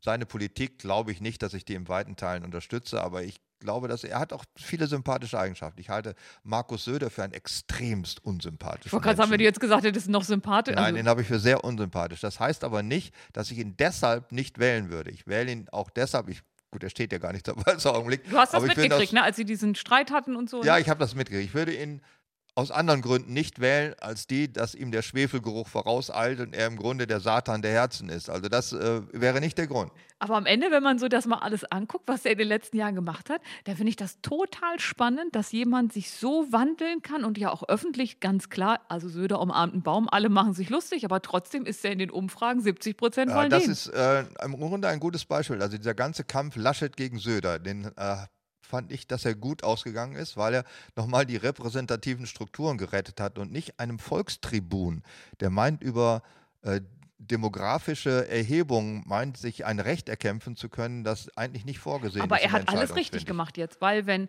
er, also aus der Sicht von Söder, hätte er gewählt worden können werden, dann wäre er jetzt natürlich Kanzler Du, geworden. Hitler hat nach dem Kapputsch auch alles richtig gemacht. Er hat in Landsberg in der, in der Zelle so einen Bestseller geschrieben. aber wenn Laschet jetzt nicht gewinnt, sagt Söder natürlich, er hätte Ja. da mich mal machen lassen. Ja, das ist klar, dass er alles richtig gemacht hat, aber auch das spricht nicht für ihn, dass er weiß, eine. Dass er diese strategischen, bösen Königsmörder-Sachen kann. ja, aber es spricht auch nicht unbedingt dafür, dass ich Laschet für einen erstrebenswerten Kanzler halte, bloß weil ich ihn für persönlich für sympathischer halte. So, du darfst dir jetzt zwei Kanzler aussuchen. Wen Ich darf mir zwei Kanzler Ja. aussuchen. Na, falls der eine verstirbt, dann muss er noch eine Reserve haben. Das ist aber Einem Sinn sozusagen. äh, der Designated äh, äh, Genau. Der wurde es ja dann auch Survivor. ja, Survivor, Designated Survivor. Ich glaube, Ja. das gibt es in Deutschland nicht, ne? Nein. Obwohl das immer der Vizekanzler, den gibt es schon. Wer ist es denn aktuell? Ja, aktuell ist es ja Scholz. Schulz, genau. Aber ähm, nicht der Martin, sondern der Olaf. Ja, der heißt auch Schulz, der Schul andere. Ach, Entschuldigung. Aber Ich darf 100, mir zwei- 100, 100 Prozent Wahlquote, das musst du erst mal schaffen. Das ist ja Hammer, ja. gesegnet. Also ich darf das ist von zwei Gott. Kanzler aussuchen, Ja. einen Hauptsend. Und Also du darfst auch eine Frau nehmen, ich wäre nicht sauer. für mich ist Frau oder Mann kein Kriterium außerhalb von sexuellen Zusammenhängen. Das war doch die ultimative Beleidigung, wenn man mit jemandem am Tisch sitzt, oder? Was ist daran eine Beleidigung? Ich weiß nicht, ich frage, interessiert dich das Geschlecht eines anderen Menschen in seiner Funktion als Untergebener, als Vorgesetzter, als Busfahrer, als jemand, der deine Reifen wechselt, als Politiker? Ja. Ist das für dich relevant? Ja, interessiert mich. Ja, was bist du krank? Mich Du interessiert. bist ein Rassist. Ich bin ein Rassist, Ja. weil es mich interessiert. Genderrassist. Genderrassist bist du. Aber nee. Ich möchte die Reifen von einer Frau gewechselt haben. Nein, ich habe ja nicht gesagt, dass ich unterscheide, aber es interessiert mich natürlich. Es ist auch nicht, total mich das spannend, dass. Bibiana Steinhaus Schiedsrichterin sein durfte. Das Ja, interessierte das ganz viele nur aus Menschen. einem Grund interessant, weil sie die erste war und über weite Strecken auch die einzige in einem Feld, wo sonst nur Männer waren. Genau, also interessiert doch viele das Geschlecht. Ja, Aber ne, das interessiert aber nicht in Findest der du nicht, ob dass das Wort Geschlecht ein ganz ekliges Wort ist? Es hat keinen Geschlecht- schönen Klang. Ja, das stimmt. Ja, das klingt wie was. Äh, gut, aber das, das heißt, sagt nichts über Bibiana Steinhaus Qualität als Schiedsrichter aus, dass sie eine Frau ist oder kein Nein, Mann. das, das muss ja, das eine muss doch nicht immer gleich das andere ein- oder ausschließen. Ich habe ja nur gesagt, es interessiert mich. Also zum Beispiel interessiert mich an Annalena Baerbock ein Scheiß, dass sie eine Frau ist, ja. Äh, Wenn ich äh, bewerten sollte, ob ich sie für eine gute Kanzlerin halte, was sie in keiner Weise bewerten kann, weil sie ja überhaupt noch keine legislativen und keine äh, sagen wir, exekutiven Erfahrungen äh, aufsammeln konnte in ihrem Leben. Insofern gibt es nichts, wonach man sie äh, beurteilen könnte. Jedenfalls halbwegs sinnvoll beurteilen Aber ich könnte könnte. was sagen, was ähm, bei Frauen häufiger vorkommt als bei Männern. Kinder kriegen? Das ist der eine kleine Unterschied.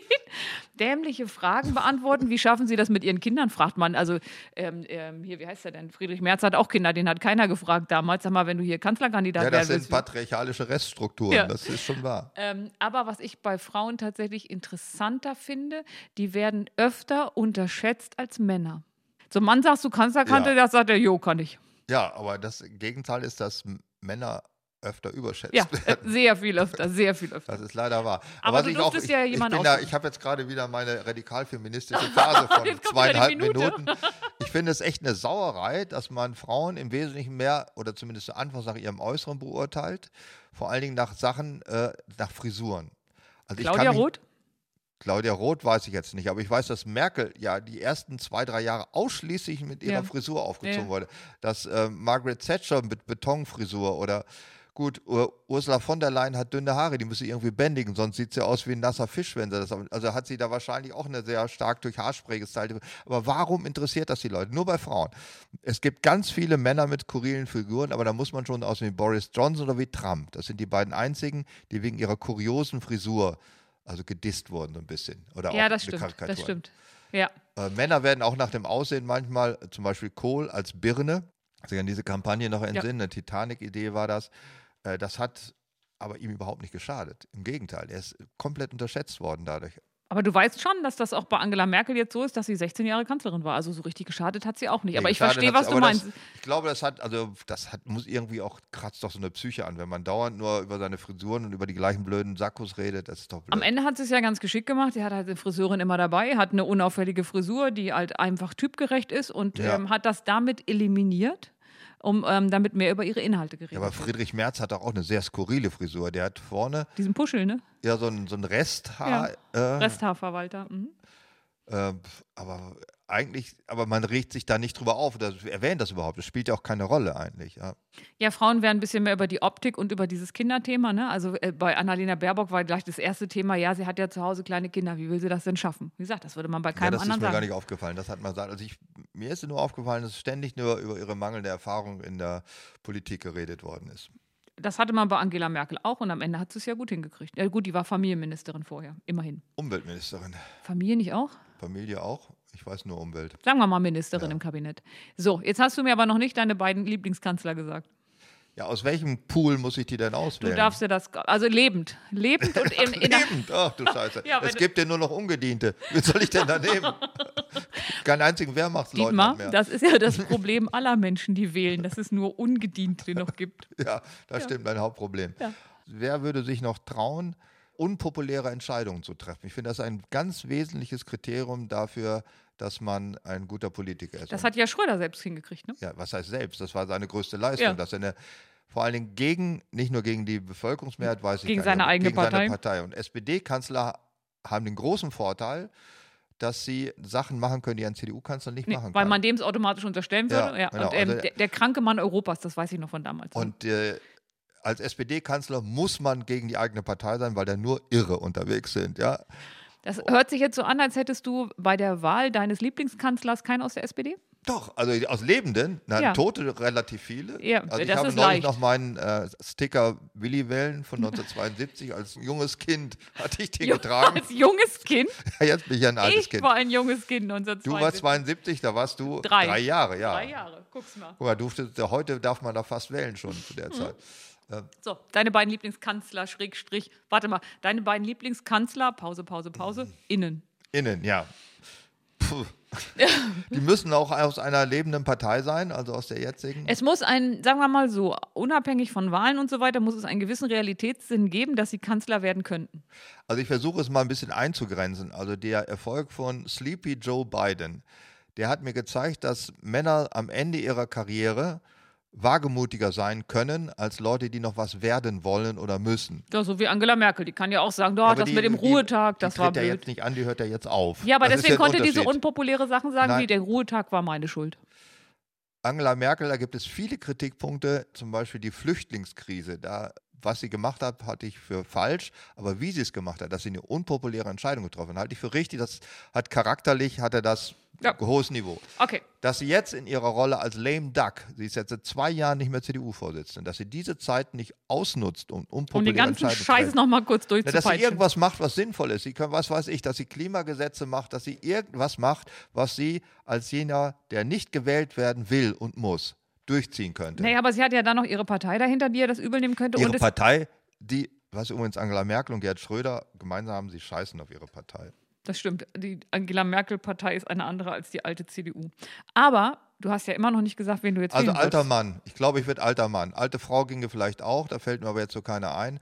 Also Schäuble wird es wahrscheinlich nicht machen, der ist auch zu sehr in dem Politikbetrieb auch drin verhaftet. Aber jemand, der den ganzen Laden kennt und weiß, wie, wie man So Mehrheiten, wie Joe Biden, der Ja. sagt, ich weiß, wie es jetzt geht. der Mhm. weiß, wie es geht, der Mehrheiten organisieren kann, denn darauf kommt es ja an. Es ist, hat ja überhaupt keinen Sinn zu glauben, man wüsste was Richtiges oder es müsste an sich geben, wie Mhm. es müsste an sich soziale Gerechtigkeit geben, obwohl keiner weiß, was das ist und weiß aber nicht, wie er das hinkriegt. Das bringt es ja So, nicht. Also, und wer sind jetzt deine beiden Kanzler? ja, ich muss überlegen. Ich habe so, ehrlich keinen auf der redest Zunge. dich, du redest dich da so. Ich weiß keinen. Was sagst du da? Kennst du einen alten Mann oder eine alte Frau, also die im Politikbetrieb gereift ist? Also für mich ist eine Horrorvorstellung, dass Leute wie Kevin Kühnert oder Philipp Amthor, also denen wirklich dir sozusagen der Muttermundschleim noch hinter den Ohren tropft, ja, dass diese, diese Jüngelchen, Hast du wirklich gesagt, der Muttermundschleim? du hast Gerhard Baum auf den Zettel geschrieben, der ist 84 schon. ja, das wäre aber eher meine fünfte Wahl, weil der ist tatsächlich dann zu alt. Gerhard Baum ist ein integrer Mensch, aber ich glaube, er ist nicht kompromissbereit genug. Er ist zu integer für den Job. Ähm, lass mich überlegen. Also ich habe ja dir die Frage gestellt, um mich dann daran hinterher zu orientieren. Ich mag ja auch den Röttgen, also ich mag ja kluge Menschen. Herr Röttgen ist sicherlich ein kluges kleines Schlaumeierchen. Ich kenne, er war wahrscheinlich Klassenbuchführer, würde ich, würde ich mal so schätzen. Und er hat nicht wie Profel, Pro, Profalla, Profalla gesagt, ich kann deine Fresse einfach nicht mehr sehen. Profalla ist eine absolute Niete. Dass solche Leute auch immer noch eine Anschlussverwendung finden, das was ist ja hat er das, zu, ähm, das hat er zu, äh, zu Bosbach gesagt, ne? dass er dessen Ja. Mhm. Fresse nicht mehr sehen kann. Das finde ich gehört sich nicht. Das gehört sich nicht. Äh, Als jetzt äh, Röttgen. Annalena Baerbock zur Kanzlerkandidatin der Grünen gewählt wurde, da habe ich mir vorgestellt, wie hat Andrea Nahles das aufgenommen? Ich glaube, sie hatte ganz tief in sich gedacht, sie wird die erste Frau im Kanzleramt. Das wäre übrigens nicht meine erste Wahl. Äh, meine auch nicht. Also Aber auch ich nicht meine allerlebender Politiker erste Wahl. Das halte ich für. Nein, das ist nicht so mein. Ich habe, ich, Ruhig, ich werde ja, ich werd altersweise, ja. Ah, oh, jetzt ja. schon. Und In Feminist deinen bin jungen ich auch Jahren. schon, ja. Radikal ja Radikal Feminist. Feminist. Andrea Nahles ist keine schlechte Politikerin, würde ich nicht sagen. Ist Markus Söder auch nicht. Doch, Markus Söder ist ein schlechter Politiker, weil er mit unfairen Waffen kämpft, hinterfotzig ist. Warte mal, wie heißen die, die um, äh, wie heißen Andrea unsere- Nahles hat, also für eine Frau ist sie ziemlich durchtrieben. Also wie sie, wie sie Müntefering abgemeiert hat. Alle Für eine Frau ist sie ziemlich durchtrieben. Ist das schon etwas, wo so auf dem Weg zum Kanzleramt ein Pluspunkt ist? Man muss äh, eine gewisse Art von äh, Durchtriebenheit schon haben. Aber können wir nicht, halt klug, wenig Also Durchtriebenheit? so war Typus Richard von Weizsäcker, den könntest du dir vorstellen. Also, also ich, um einfach mal einen Typus ja, zu finden ja, ja. Ich mag ja gerne ruhige, souveräne Menschen. Deswegen ja, finde die ich auch Olaf gerne Scholz in Bellevue rumschlägen, aber im Kanzleramt, Ja, aber eine durchtriebene, also ein Söder oder. nee, Also, ich weiß, Röttgen, nehmen wir mal Röttgen. Den finde ich irgendwie, ich mag kluge Menschen, weil ich hoffe, dass die dann auch. die haben da nichts zu suchen, die sollen an der Uni gehen. Ich glaube nicht, dass jemand, wie Rott, das kann ich mir jetzt ehrlich gesagt nicht vorstellen. Nehmen wir uns doch mal einen Unternehmenslenker. Unternehmenslenker. Also in Hannover wollte ja mal der Chef von VW Nutzfahrzeuge Bürgermeister werden. Ja, das ist ihm ja Gott sei Dank, der Kelch ist an ihm vorübergegangen, sag ich mal so. Nehmen wir mal so einen Unternehmenslenker, jemand, der das einfach gut und We- Wedeking von Porsche. Stell dir den mal als Bundeskanzler vor. Wedeking war kein erfolgreicher Unternehmer. Wedeking hat damals seinen Job gemacht und hat gesagt, ich möchte nur einen Euro oder so pro Jahr haben als Grundgehalt und den Rest nehme ich alles über Provisionen und Porsche lag am Boden. Also der ist sowas von erfolgreicher Und er- Manager. Ja, wahr? und er versuchte VW zu kaufen. Das Ja, ist aber ein bisschen irgendwann- nebengegangen. Ja, und jetzt jetzt ist Porsche keine eigene Firma mehr. Super. also bis zu einem gewissen Punkt. Man muss die dann am Ende vor sich Jetzt selbst müssen Sie schützen. Wenn aus sie dem denken, modularen Querbaukasten irgendwas reinfrickeln in ihre Porsches. Vielen Dank auch. Super erfolgreich. man muss den Punkt bei den Menschen finden, wo man sagen kann, ähm, sie, man muss sich jetzt vor sich selbst schützen, weil irgendwann ist ja oft so bei Männern, wenn die zu lange zu erfolgreich sind, dann drehen die irgendwann durch. Das ist wahr. Frauen gar nicht. Nein, null. Wunderbar.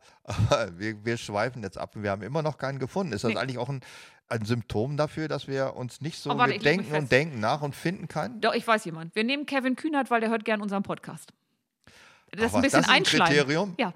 Also Kevin Kühner, da spricht ganz vieles dagegen. Äh, er ist einfach erstens viel zu jung dafür. Zweitens, er ist in der SPD.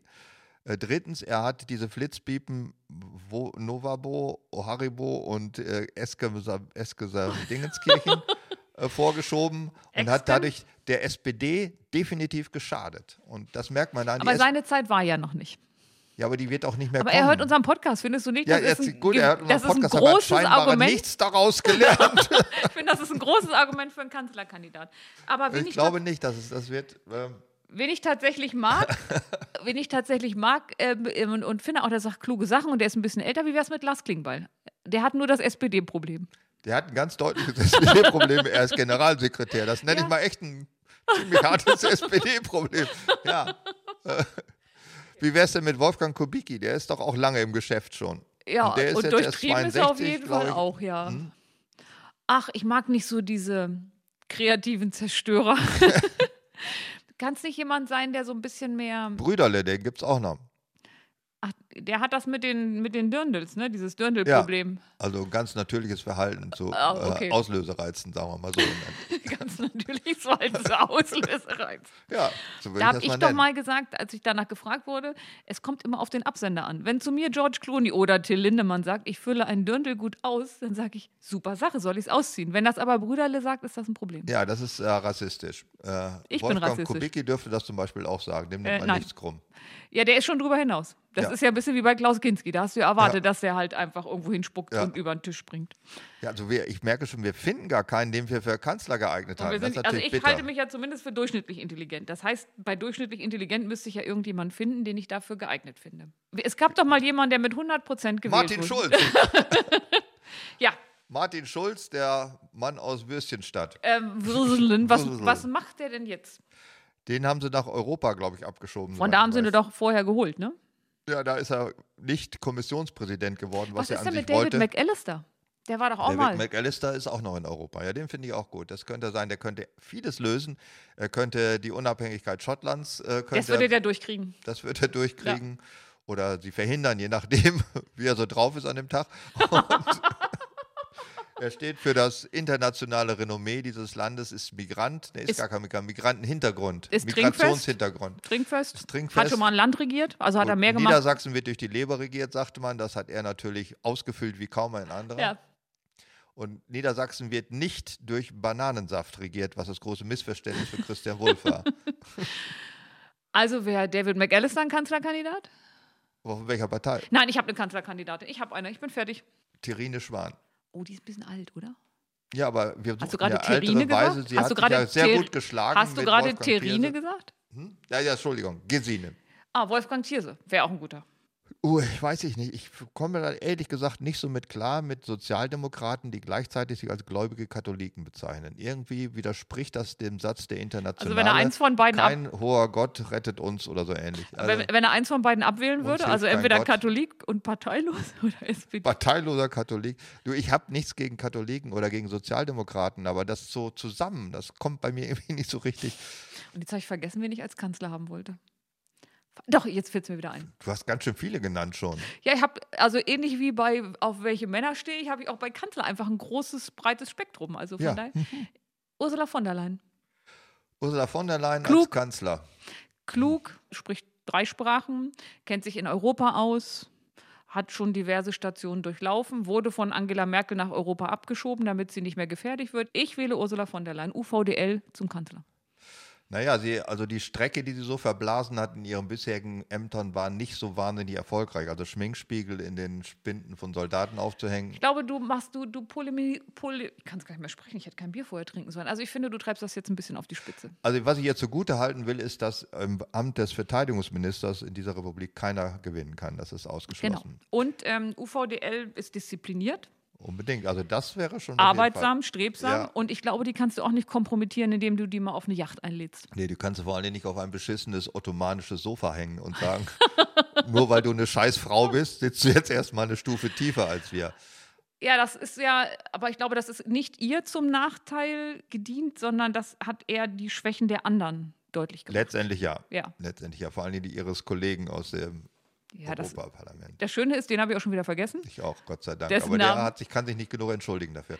Also du bist für Ursula von der Leyen. Ja, ich wähle du, UVDL. Die bringt vieles mit, ob sie äh, die Portion Schlechtigkeit hat, die man braucht, oder durchtrieben oder Hinterfotzigkeit, das weiß ich nicht. Das, äh, Ich will auch glauben, dass man als Kanzler nicht hinterfotzig sein muss. Das äh, glaube ich nicht. Also wenn, dann hätte es keine Wiedervereinigung mit Helmut Kohl gegeben, dann hätte es kein Hartz IV mit Schröder gegeben, dann hätte es wäre keine Landshut befreit worden von Helmut Schmidt. Das hätte es alles nicht gegeben, wenn die nicht eine gewisse Art von Draufgängertum. Friedrich der Große sagt, gesagt, viel zitiert, ich verlange von meinen Generälen, dass sie Fortune haben. Das wird immer falsch gedeutet, falsch übersetzt. Glück, ne? Das Also heißt Glück eben nicht Glück, sondern Mit Fortune. Glück wird es übersetzt, wollte ich auch Ja, sagen. wird übersetzt, genau. Das heißt, die Entschlusskraft, eine Gelegenheit beim Schopfe zu ergreifen, ist damit gemeint. Er verlangte von seinen Generälen, dass sie eine Situation, einen Zeitpunkt, dass sie den wahrnehmen, wo es heißt, Entscheidungen zu fällen. Wusstest du, dass Psychopathen oder psychopathische Persönlichkeitsanteile dich dafür prädestinieren, ein guter Führer zu sein? Du bist halt nicht so von diesem Mitleid und so gepeinigt. Ne? also, ich oder was? Meine, da sind wir wieder bei einer, äh, die Empathieschranke. die direkt hinter meinem Pullover fällt die Empathiegrenze. du, also du wärst der Führer. Der Führer glaube ich nicht. Also Äh, dazu Entschuldigung, bin ich der- bin erstens zu undiszipliniert. Ja. Und wir haben da noch gar nicht drüber gesprochen, das schaffen wir jetzt auch gar nicht mehr, weil äh, wir sind schon so weit fortgeschritten.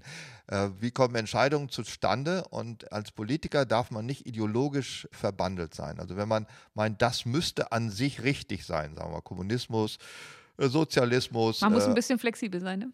Ja, man muss versuchen, Argumente zu finden, die nicht auf ideologischen Annahmen beruhen. Also wenn man sagt, alle Frauen, die abtreiben, gehören in den Knast oder umgebracht, weil Gott das nicht will, Damit sind wir wieder bei dem SPD-Katholiken. Das wird schwierig.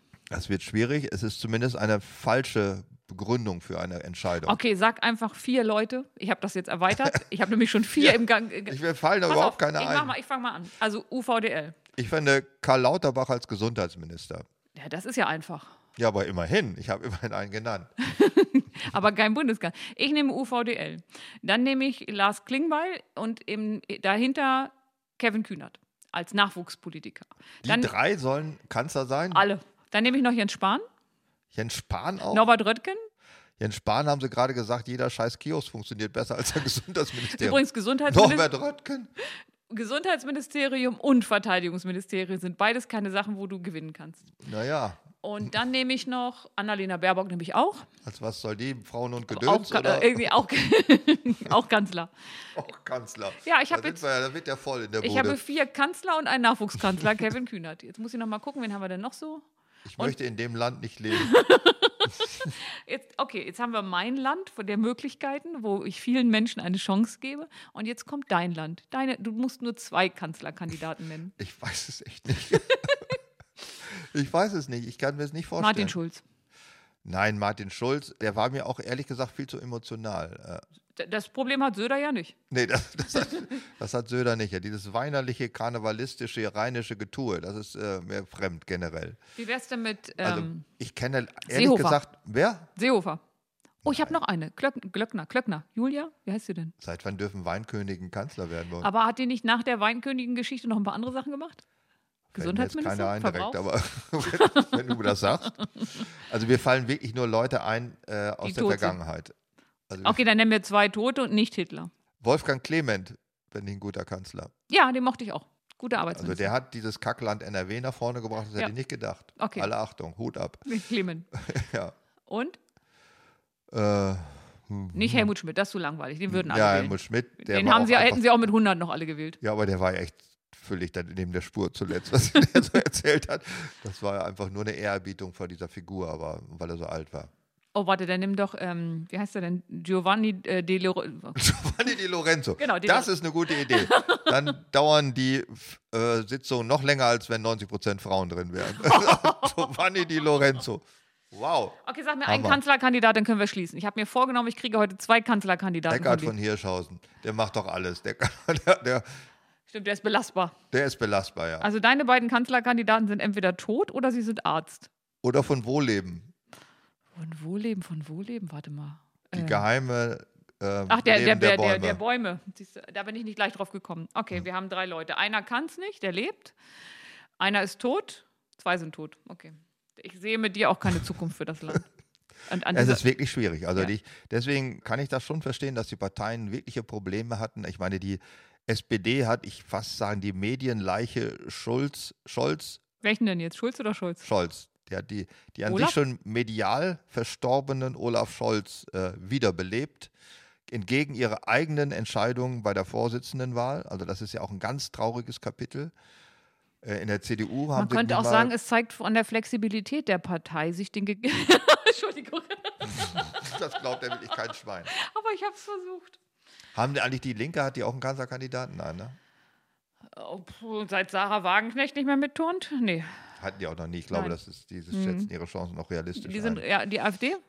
Ist Maaßen jetzt eigentlich schon in der AfD oder ist er in der CDU geblieben? Ja? Maaßen ist in der CDU, was will er in der AfD?